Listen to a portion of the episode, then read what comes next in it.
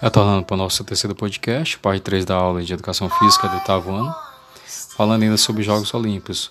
Os Jogos Olímpicos antigos foram uma série de competições realizadas entre representantes de várias cidades e estados da, da Grécia Antiga, que caracterizou principalmente eventos atléticos, mas também de combate e corridas de bigas.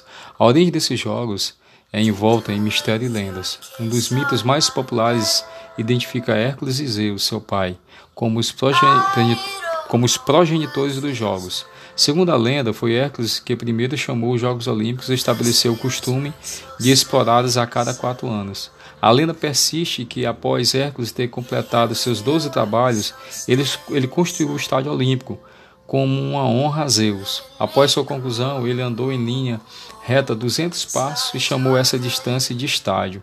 Em grego, é, tem uma palavra chamada é, estádio e latim stadium, palco, né? que mais tarde tornou-se uma unidade de distância.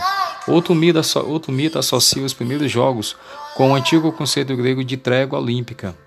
A data mais aceita para o início dos Jogos Olímpicos é, antigos é 776 a.C., quer dizer, no século 8, né?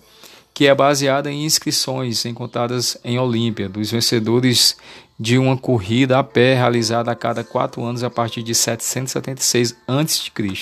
Os Jogos Antigos destacaram provas de corrida pentatlo, que consiste em um evento de saltos, disco e lança-dardo, uma corrida a pé e luta. Boxe, luta livre e eventos sequestres. Diz a tradição que Coro, Coro, Coroebus, um cozinheiro da cidade de Elis, foi o primeiro campeão olímpico. As Olimpíadas foram de fundamental importância religiosa, com eventos esportivos ao lado de rituais de sacrifício em honra tanto a Zeus, cuja famosa estátua por Fídias estava em seu templo de, em Olimpo, quanto a Pélope, o herói divino e rei místico de Olímpia. Pélope era famoso por sua corrida de bigas com o rei Enomal de Psates, os vencedores das provas foram admirados e imortalizados em poemas e estátuas. Os jogos eram realizados a cada quatro anos e este período, conhecido como uma Olimpíada, foi usado pelos gregos como uma das suas unidades de medição de, do tempo. Os jogos foram parte de um ciclo conhecido como Jogos Pan-Helênicos, que incluem os Jogos Píticos, os Jogos de Nemeia e os Jogos Istmicos.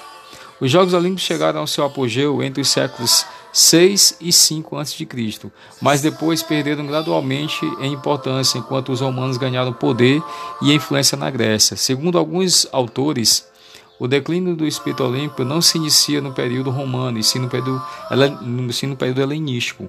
Uma das causas mais importantes para se, se compreender esse declínio é a mudança do estado de, cidade, de cidadão soldado para súdito, soldado profissional ou atleta profissional. Dessa forma, o profissionalismo se realizou como efeito de mudança política e não como a própria causa das mudanças ocorridas no período clássico para o helenístico. Não há consenso sobre quando os jogos terminaram oficialmente. A data mais comum é, no, é 393 depois de Cristo, quando o imperador Teodósio I declarou que todas as práticas e cultos pagãos seriam eliminados. Outra data é 426 depois de Cristo, quando seu sucessor Teodósio II ordenou a destruição de todos os templos gregos. Os Jogos Olímpicos voltaram a ser realizados novamente até o final do é, os Jogos Olímpicos não voltaram a ser realizados novamente até o final do século XIX. Né?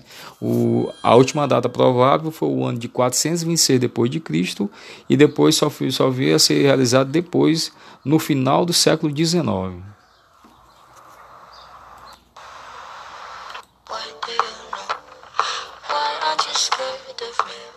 Daqui a pouco eu retorno. Sempre dou aqui um tempo de 7 minutos para você baixar e ouvir o podcast da aula. Daqui a pouco o professor Luciano retorna.